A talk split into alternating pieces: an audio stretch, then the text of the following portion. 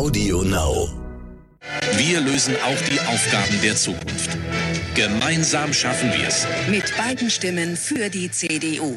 Die Zweitstimme ist die Kanzlerstimme. Bundestagswahl 1990. Die erste gesamtdeutsche.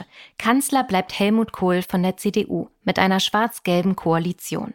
Gut einen Monat später werden die Kabinettsposten verteilt. Das Fernsehen berichtet über die Vergabe. In einer Kampfabstimmung setzte sich auch Jürgen Möllemann durch. Er wird zum Wirtschaftsminister nominiert. Genauso wie Klaus Kinkel. Der Justizstaatssekretär gewann gegen Burkhard Hirsch und wird neuer Justizminister. Es folgt eine schier endlose Aufzählung von weiteren möglichen Ministern. Hans-Dietrich Genscher, Rudolf Seiters, Wolfgang Schäuble, Klaus Töpfer, Gerhard Stoltenberg, Norbert Blüm, Heinz Riesenhuber, Christian Schwarz-Schilling, Theo Weigel, Ignaz Kichle und wohl auch Jürgen Warnke. Puh, und dann am Ende des Beitrags, da geht's dann auch um drei Frauen. Die am häufigsten und glaubhaftesten genannten Namen sind die von Gerda Hasselfeld, falls sie im Kampf um das Verkehrsressort gegen Günter Krause unterliegt, und Hannelore Rönsch, CDU-Abgeordnete in Hessen, sowie Angela Merkel, die ehemalige DDR-Regierungssprecherin. Und genau so kommt es einige Tage später. Angela Merkel wird Ministerin.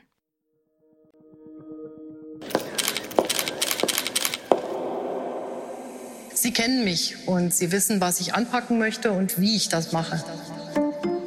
Ein Leben ohne Krisen ist natürlich einfacher, aber wenn sie da sind, müssen sie bewältigt werden.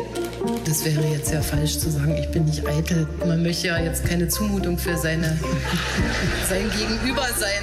Tendenziell, glaube ich, gibt es bei Frauen eine gewisse Sehnsucht nach Effizienz. Effizienz. Das ist über Merkel, Vertraute erzählen. Mein Name ist Anna-Beke Gretemeyer. Ich bin Chefredakteurin des Stern.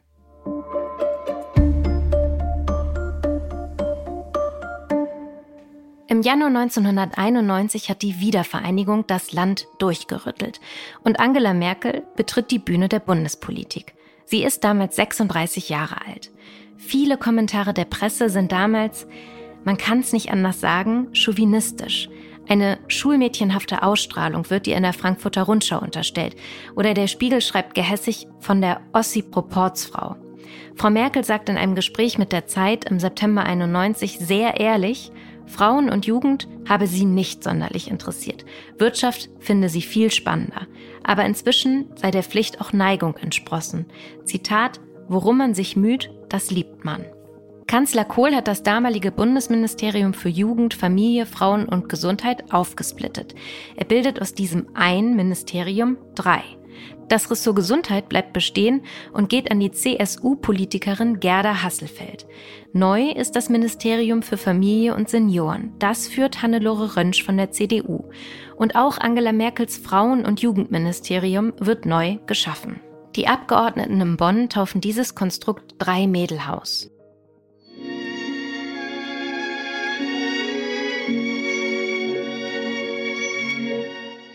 Es gibt da einen Liebesfilm, der heißt Drei Mädel Haus. Von 1958 ist der. Mit Karl-Heinz Böhm und Magda Schneider, der Mutter von Romy Schneider. Die Titelmusik haben Sie eben gehört. Er zeigt unter anderem ein Frauenbild, das möglicherweise auch in den 90er Jahren bei einigen noch Bestand hat. Eigentlich gehört sich das ja nicht, dass ihr mit fremden Männern eine Landpartie macht. Ob der Film eine Inspiration für den Namen Drei Mädelhaus war? Jedenfalls gibt es also drei Frauen in drei Ministerien mit sich überschneidenden Themengebieten, zumindest teilweise. Ich frage mich, wie sich Angela Merkel als Anfängerin damals geschlagen hat. Was war das für eine Zeit? War ihre Ambition auf das ganz Große, auf die Kanzlerschaft schon spürbar? Ich habe mich mit ihren beiden damaligen Mitstreiterinnen zum Gespräch verabredet. Mit Hannelore Rönsch, die uns später erzählt, wie Friedrich Merz einst nur ein müdes Lächeln für Angela Merkel übrig hatte. Und mit Gerda Hasselfeld. Mit ihr spreche ich zunächst über den Start in die neuen Ämter. Frau Hasselfeld, wie fühlt man sich denn dann, wenn es eigentlich auch gerade darum geht, so ein ganz neues Deutschland zu begründen? Jede hatte eine Riesenherausforderung zu bewältigen. Äh, es war für keine von uns leicht, ja. Äh, ein neues Haus aufzubauen mit äh, völlig, einem völlig neuen Apparat letztlich. Für mich war es dadurch, dass die Verwaltung eben auch nicht stand, äh, noch eine größere Herausforderung. Aber ich denke, für, für Frau Merkel, die ja in einem neuen äh, Land letztlich war, in einem neuen Staatsgebilde und dann auch noch in einer Verantwortung als Bundesministerin, war das natürlich eine noch größere Herausforderung. Aber ich habe das so in Erinnerung, dass sie äh, das alles sehr rational und effizient damals schon äh, angegangen ist und auch gemeistert hat. Sie wurde beschrieben in der Presse als junge Frau und unerfahren und all das. Haben Sie sie als unerfahren wahrgenommen oder als ähm, Dilettantin oder als jemand, der erst noch ganz viel lernen muss? Nein, ich habe sie nicht als Dilettantin schon gleich gar nicht und auch nicht als äh, unerfahren kennengelernt, sondern als eine, die zwar wusste, das ist jetzt eine neue Herausforderung, also nicht überheblich an die Arbeit gegangen ist, aber mit hoher Konzentration und Zielstrebigkeit und auch mit einem Selbstbewusstsein, aber nicht Überheblichkeit, wohlgemerkt, ja, aber mit einem Selbstbewusstsein an die Arbeit gegangen ist, das mir damals schon imponierte. Moment. Jetzt reden wir schon über Frau Merkel, aber ich sollte hier kurz wohl erst einmal Frau Hasselfeld selbst vorstellen. Sie ist Diplom-Volkswirtin, CSU-Mitglied und saß 30 Jahre lang im Deutschen Bundestag. Anderthalb Jahre nach ihrer Vereidigung tritt sie von ihrem Ministerinposten zurück. Aus gesundheitlichen Gründen, wie sie sagt. Ich treffe sie rund einen Monat vor der Bundestagswahl 2021 in Berlin. Sie ist immer noch viel beschäftigt. Unter anderem ist sie Präsidentin des Deutschen Roten Kreuzes. Das Interview mit ihr ist irgendwie besonders, weil wir beide uns persönlich im Studio in Berlin gegenüber sitzen. Viele der anderen Gespräche habe ich ja im Videointerview übers Internet geführt. Frau Hasselfeld wirkt bei dem Treffen umtriebig und patent, aber auch sehr abgeklärt nach Jahrzehnten in der Bundespolitik. Jeder Satz sitzt irgendwie. Sie führte viele Jahre die mächtige CSU-Landesgruppe im Bundestag an und weiß genau, was sie erzählen will und was nicht. Wenn wir jetzt mal weiterkommen in die Jahre, wo Sie dann miteinander gearbeitet haben äh, in der Zeit, was waren denn so die größten Herausforderungen Ihrer Meinung nach? Ich glaube, für Angela Merkel war eine große Herausforderung einfach die fachlichen Aufgaben zu lösen beziehungsweise voranzubringen im Frauenbereich, im Jugendbereich. Und so wie ich sie kenne, ist sie da nicht mit Furcht drangegangen, aber durchaus mit, mit, mit einer gewissen Demut. Sie wusste mit Sicherheit, dass dies eine große Herausforderung ist, aber sie wusste auch, dass sie diese Herausforderung bestehen wird. Was war das zum Beispiel? Also haben Sie da ein, zwei Anekdoten, damit man das mhm. mal ein mhm. bisschen mehr versteht, was das hieß? Mhm. Also ich tue mich schwer mit Anekdoten, sage ich ganz offen, weil ich, ich, ich führe kein Tagebuch. Und sie hat in kleiner Runde gelegentlich von den persönlichen Erfahrungen in ihrer Jugendzeit und Studienzeit berichtet die sehr amüsant äh, waren, die auch sehr persönlich waren. Und aus äh, diesen Gesprächen kann man erst sehen, dass äh, sie halt in einer Welt groß geworden ist, die eine andere war. Sie hat berichtet über die Situation, wie sie die Dacia aufgebaut haben und wie da getauscht wurde von einzelnen Materialien, damit man überhaupt an das Baumaterial und so weiter kam. Sie ist geerdet und war geerdet und das ist sie, glaube ich, bis heute. Und ähm, das gibt ja auch, denke ich, die Kraft, dass sie eben immer der Aufgabe entsprechend handelt und nicht aus persönlicher Eitelkeit, aus persönlichem Geltungsbedürfnis und dergleichen. Und so habe ich sie die ganzen Jahre über nicht nur kennengelernt, sondern auch schätzen gelernt. Was musste sie 1991, 1992, was musste sie als allererstes lernen? Aus meiner Sicht war es weniger das Fachliche. Ich glaube, da war sie relativ schnell in der Materie, sondern mehr das Umfeld in einer Demokratie, in der die Politiker und insbesondere die Bundesminister natürlich einer ganz besonderen Aufmerksamkeit von den Medien und der Öffentlichkeit ausgesetzt sind. Und auch die Tatsache, dass innerhalb der Bundesregierung die Aufmerksamkeit für die Themen, die von ihr vertreten wurden, nicht von vornherein so übermäßig groß war. Ja, ich sage das mal ganz vorsichtig. Also die Frauenproblematik ist nicht unbedingt das Thema, das alle Kabinettsmitglieder mit der gleichen Werfe auf der Tagesordnung sehen. Ja? Sondern das äh, hat immer so ein Stück weit Nischendasein. Das ist natürlich jetzt dezent ausgedrückt, um Ihnen mal den Tonfall zu verdeutlichen. Es wird also verhandelt um den Etat des Frauenministeriums, der mit 3,8 Milliarden D-Mark eher schmal ist. Finanzminister Theo Weigel pöbelt in der Runde, so Mädle, entweder du nimmst, was ich dir biet, oder es gibt gar nichts. Das habe ich in einem alten Sternartikel von 1991 gelesen unangenehm, das so zu hören.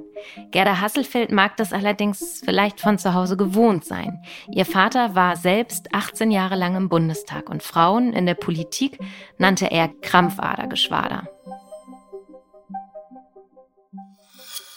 Es gab ja. ja den einen oder anderen Anlass, wo sie auch auf ihre damals wirklich immer wieder gelebte Art und Weise sehr direkt in den Austausch gegangen ist. Auch auf dem heißen Stuhl damals in diesem RTL-Format dann ja auch ganz offen darüber gesprochen hat.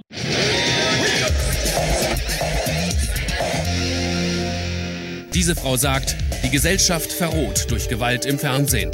Dr. Angela Merkel, Bundesministerin für Frauen und Jugend, verteidigt ihre Meinung auf dem heißen Stuhl gegen fünf Gegner. Und plötzlich hat Deutschland zugehört. Ja, gerade zu einem, äh, zu Themen, die zunächst einmal nicht unbedingt auf der ersten Tagesordnung standen, ja. Und das, äh, sie ist Aufgaben nie aus dem Weg gegangen und wollte auch immer den Dingen auf den Grund gehen. Sie spricht nicht an der Oberfläche, sondern sie versteht von dem, was sie sagt, auch den, die Inhalte und die Hintergründe. Und wenn sie es noch nicht tut, weil sie sich noch nicht ausgiebig damit beschäftigt hat, dann will sie das tun und dann wird sie das auch tun. Es gab so die ein oder anderen Situationen, wo die Männerwelt, die politische Männerwelt dann geschmunzelt hat oder fand, das ging ja gar nicht. Zum Beispiel als Frau Merkel ihre eigene Vorzimmerdame am Anfang höchstpersönlich quasi ersetzt hat, indem sie einfach direkt ans Telefon gegangen ist und sich mit Merkel gemeldet hat.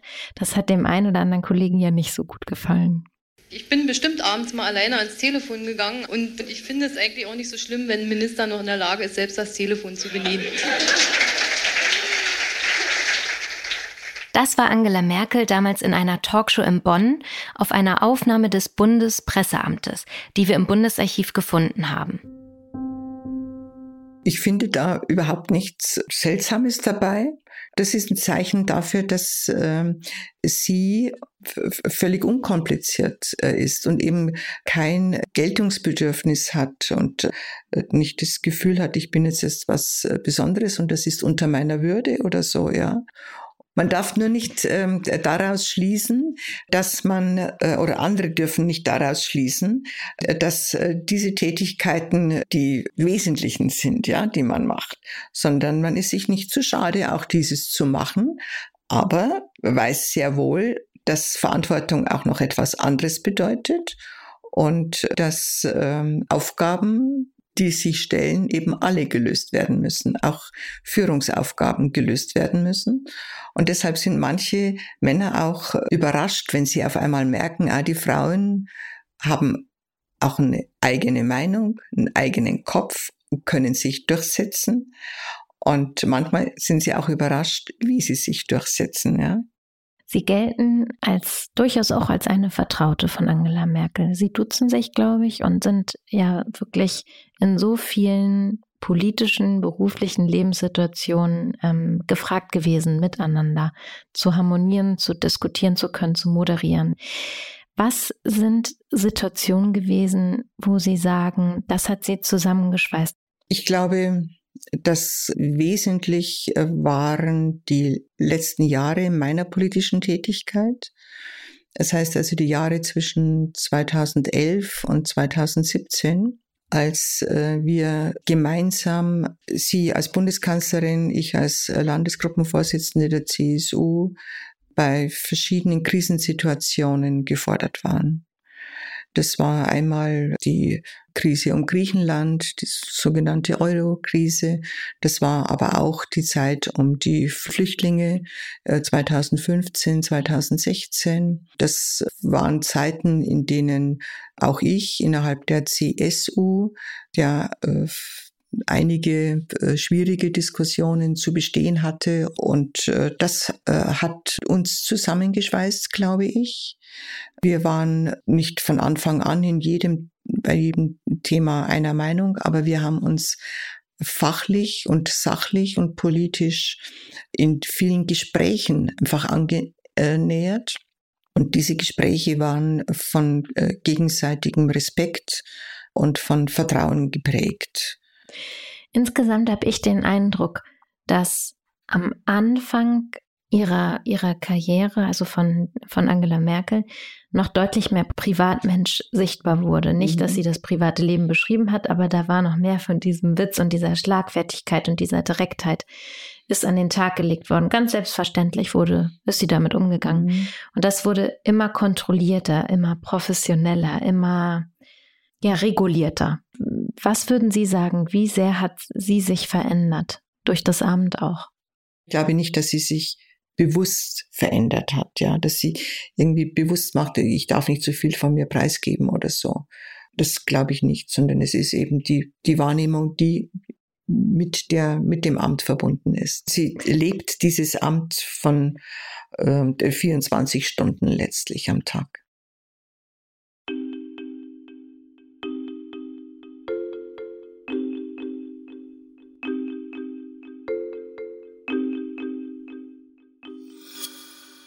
Woran ich mich in diesem Jahr besonders gewöhnen musste, das ist die Arbeit in einer obersten Bundesbehörde als Ministerin.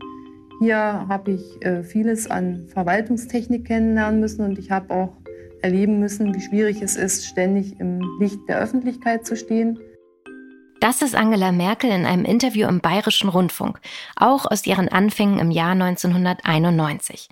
Da hat sie wohl noch nicht geahnt, dass noch weitere 30 Jahre Öffentlichkeit, und zwar in extremem Maße auf sie warten. Wir haben als Frauengruppe im Deutschen Bundestag unmittelbar dann nach der Volkskammerwahl die äh, Damen der Volkskammer eingeladen auf der Fischerinsel in Ostberlin. Und ich kann mich an die ein oder andere Kollegin aus der Volkskammer erinnern, aber nicht an Angela Merkel. Und das ist für sie symptomatisch. Sie war in diesem Frauenkreis äh, nicht auffallend und das hat sie eigentlich äh, ein ganzes Stück beibehalten. Das ist Hannelore Röntsch von der CDU, neben Frau Hasselfeld Merkels zweite Kollegin im aufgesplitteten Ministerium. Frau Röntsch hat das Ressort Familie und Senioren. Sie ist von 1983 an 19 Jahre lang Mitglied des Deutschen Bundestages. 1994 endet ihre Karriere als Ministerin. Ich bin Anfang September mit ihr zum Remote-Interview verabredet. Sie haben 91 ähm, zu dritt also auch zusammen mit Angela Merkel, ein Ministerium übernommen und gegenseitig Kompetenzen verteilt, aber ja viel miteinander auch Dinge in Angriff genommen. Äh, wir hatten dann gleich den Namen das Drei-Mädel-Haus. Das bot sich ja an. Bei den wenigen Gänsefüßchen Mädels, äh, die im Parlament waren, war das natürlich sofort äh, ja, äh, ich weiß nicht, ob es liebevoll oder nur spöttisch gemeint war, äh, aber das Synonym für die drei Ministerien, das Drei-Mädelhaus.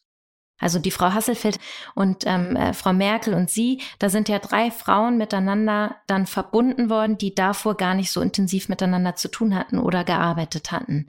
Erzählen Sie uns noch ein bisschen mehr über die Dynamik von sich dreien. Also ich glaube, dass das gar kein Nachteil war.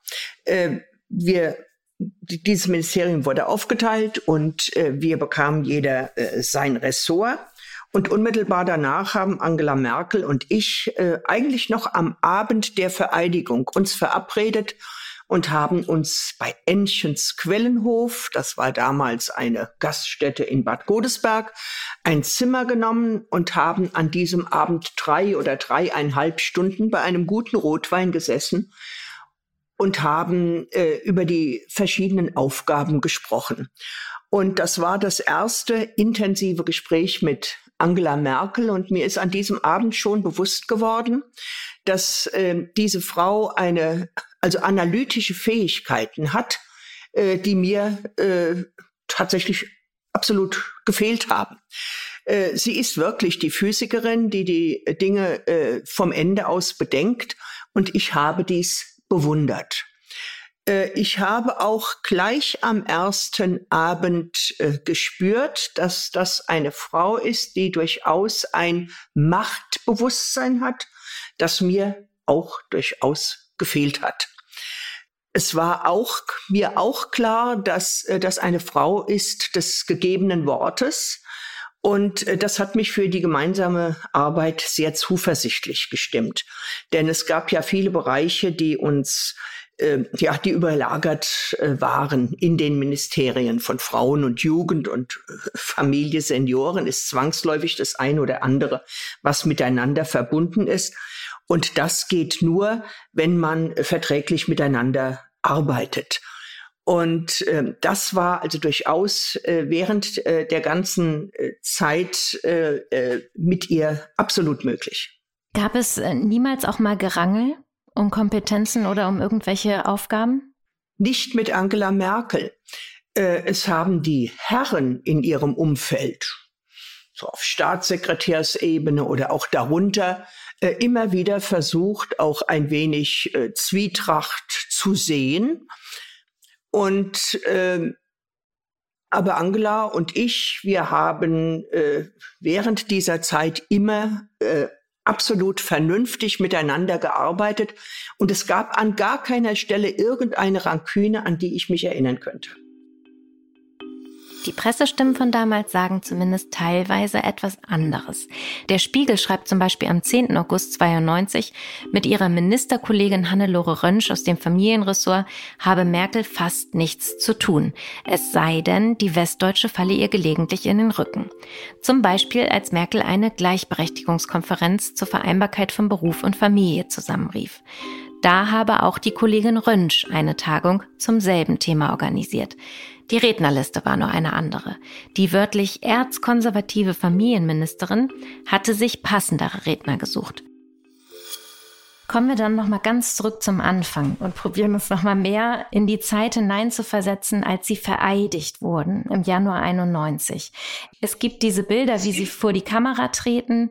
Nehmen Sie uns doch nochmal mit zu dem Januar 91. Ich selbst kann sagen, dass ich an diesem äh, Montag vor der Fraktionssitzung noch nicht wusste, dass ich am nächsten Tag als Ministerin benannt werde. Ich wusste es erst ab Dienstagmorgen. Und ähm, da wurde mir mitgeteilt, also es findet in dieser Woche die Vereidigung statt. Äh, der ein oder andere äh, Berater und enge Vertraute von Helmut Kohl mag schon gewusst haben, äh, was auf uns zukommt. Ich wusste es nicht. Gut, wir wurden vereidigt, wir waren zu dritt im Ministerium. Jeder hat eine kleine Ansprache an die Mitarbeiter gehalten, die natürlich auch ein Stück verunsichert waren, was passiert jetzt, wenn unser Ministerium dreigeteilt wird. Als die drei neuen Ministerinnen ihre neuen Aufgaben antreten, gibt es einen Festakt und jeder hält eine Rede vor der Öffentlichkeit, aber eben auch vor ihren neuen Mitarbeiterinnen. Und ich finde, hier lohnt sich der direkte Vergleich. Rönsch gedenkt ob des Golfkriegs den älteren Menschen in den Krisengebieten. Hasselfeld, etwas bürokratisch, sagt, Zielsetzung ist, dass unsere Bürgerinnen und Bürger so lange wie möglich gesund bleiben. Und Merkel, die neue, die Unbekannte aus dem Osten, sagt direkt an ihre Mitarbeiter gerichtet, ich werde auf Zusammenarbeit angewiesen sein, weil es mir an Erfahrung mangelt. Lauter, fast herzlicher Beifall war das Echo, das schreibt die Zeit damals. Ist das jetzt ein bisschen naiv von ihr gewesen? Ich würde eher sagen, entwaffnend ehrlich.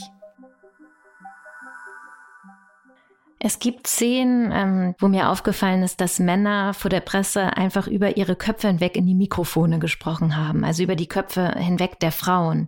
Szenen, wo Theo Weigel, finde ich, sehr gönnerhaft Budgets verteilt hat. Ähm, das Ministerium wurde nicht nur Drei-Mädel-Haus genannt, sondern auch Weiberwirtschaft oder Girls Camp. Wie empfanden Sie diese Begriffe damals? Also Sie haben gesagt, es war eine andere Zeit, aber wenn ich das aus heutiger Sicht ähm, einfach anhöre, ja. was man aushalten musste. Ähm, Wahnsinn. Die waren einfach nur lächerlich und nicht ernst zu nehmen und dementsprechend hat man die Kollegen auch behandelt. Äh, das war, also ich kann an keiner Stelle sagen, dass ich mich, äh, ja, äh, übergangen, gegängelt gefühlt habe. Es war sicher, äh, dass die, die Männernetzwerke äh, waren natürlich wesentlich stärker als die Frauennetzwerke. Äh, bei Frauen war es leider oft so, dass man äh, sich ein Netzwerk geschaffen hat, um eine bestimmte Position zu erreichen. Und wenn man diese Position erreicht hat, ich habe es einmal so formuliert, das Netzwerk nach unten abgefackelt hat, damit man doch ein bisschen alleine da oben bleiben konnte, weil das ja ganz schön war. Und äh, bei Männern gab es Männerbünde und äh, ja, Pakte, äh, die karrierefördernd waren. Und äh, das gab es bei Frauen nicht. Und dieses mit Netzwerken nach unten hin abbrennen, was meinen Sie damit? Naja, es gab einige Frauen, die es äh, in Position geschafft haben. Äh, unter keinen Umständen meine ich damit Angela Merkel damit es da gar kein Missverständnis gibt, äh, die es äh, in Positionen geschafft haben und äh, sich immer auf Frauen berufen haben, aber äh, dann äh, die Exklusivität ihrer Position dann doch ein Stück äh, genossen haben und äh, nicht weiter für die Frauen mitgearbeitet haben. Das gab es also durchaus auch an führenden Stellen, aber an keiner Stelle Angela Merkel. Äh, sie war nie Feministin, aber sie hat Frauen gefördert. Erinnern Sie sich, was Männer damals hinter Ihrem Rücken so erzählt haben? Haben Sie da irgendwelche Beispiele? Na, ich erinnere mich an sehr viel, was die Männer hinter dem Rücken äh, über uns Frauen gesagt haben und natürlich auch im Besonderen über Angela Merkel gesagt haben. Da war das ein oder andere äh, äh, was, was natürlich äh, angemerkt wurde, äh, wo man nur äh, immer wieder sagen konnte, mit Verlaub, äh, meine Herren, schauen Sie sich selbst mal an. Und ähm, das war also durchaus, äh, das hatte das äh, mit mit ihrer äh, Äußerlichkeit zu tun und ich fand es, das fand ich absolut empörend, wenn Kollegen gemeint haben, äh, irgendetwas äh, an der Äußerlichkeit äh, verändern oder, oder äh, kritisieren zu können.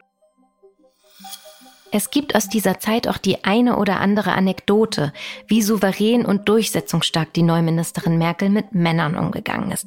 Ein Beispiel. Merkel trifft in Niedersachsen Bäuerinnen zur Diskussion. Am Schluss fragt sie in die Runde, möchten Sie mir noch ein Anliegen mitgeben? Aber anstatt dass die Frauen sich melden und antworten, grätscht der Präsident der Landwirtschaftskammer dazwischen und fragt, darf ich das tun? Merkel daraufhin zu ihm kurz und knapp, nein. Ich kann für mich in Anspruch nehmen, äh, ich kam ja nun aus dieser Fraktion und war ja nun auch schon zwei äh, Legislaturperioden im Bundestag und kannte all die Strukturen. Deshalb war das für mich nicht weiter neu und ärgerlich.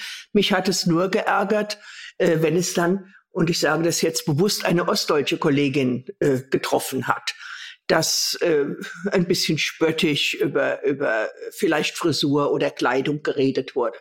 Und da war Frauensolidarität absolut groß, das muss ich sagen, dass also äh, hier äh, den Herren dann sehr deutlich gesagt wurde, dass es so nicht geht sie hatte für mich von Anfang an äh, äh, Führungswillen. Und ähm, das haben, das war das Schöne daran. Es wird ja immer wieder gesagt, äh, diese Kanzlerin wurde am Anfang sehr unterschätzt. Und das stimmt. Die Herren haben so gedacht, na ja, äh, die schaffen wir. Und äh, das war schön zu sehen, dass sie nach und nach alle lernen mussten. Man schafft sie nicht.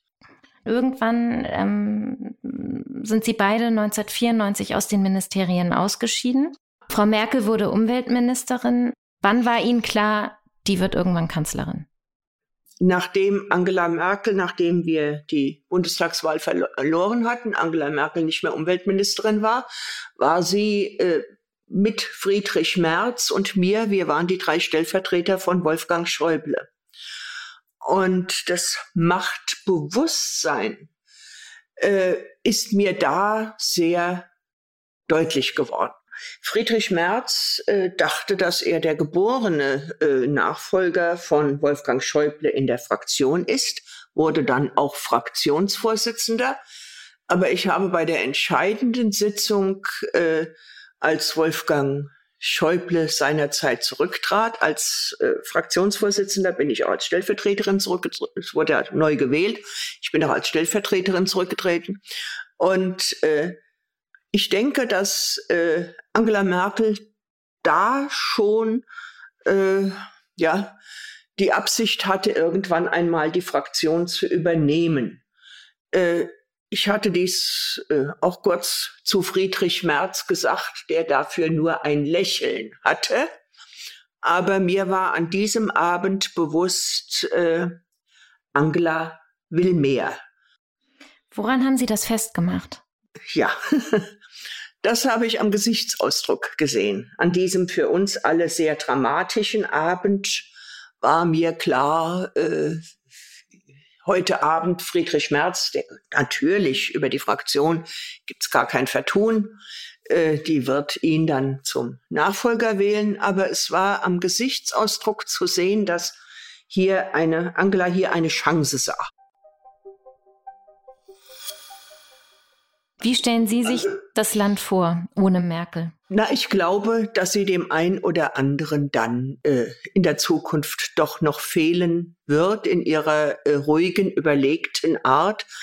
Denn äh, diese Kanzlerin hat uns als Bundesrepublik Deutschland national, aber ganz besonders international äh, so hervorragend äh, repräsentiert und äh, äh, dieses Land äh, auf der europäischen, auf der Weltbühne als äh, äh verlässlichen Partner repräsentiert. Und äh, dafür bin ich ihr ausgesprochen dankbar. Ich glaube, äh, da wird sie uns vielleicht in der Zukunft, gerade in der schwere werdenden Zeit, ein Stückchen fehlen.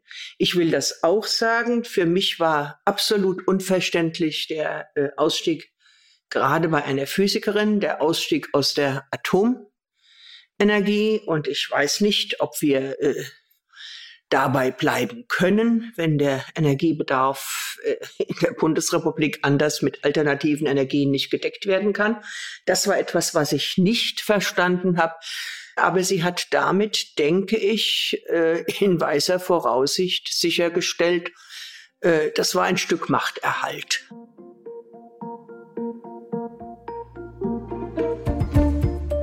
Das war unsere sechste Folge von Über Merkel Vertraute erzählen. Ausnahmsweise heute mit zwei Gesprächspartnerinnen. Mein Name ist Anna-Beke Gretemeyer. Ich bin Chefredakteurin des Stern und in der nächsten Folge, da sprechen wir mit der Merkel-Biografin Evelyn Roll. Bis zum nächsten Mal. Als Berlusconi neu war, hat er offenbar an den Dolmetschern, die ja immer in der Leitung mithängen, vorbei gesungen wenn er sie angerufen hat und hat dann so gesäuselt, Angela, Angelina. Und das machte sie im perfekten ähm, Italo-Slang dann nach.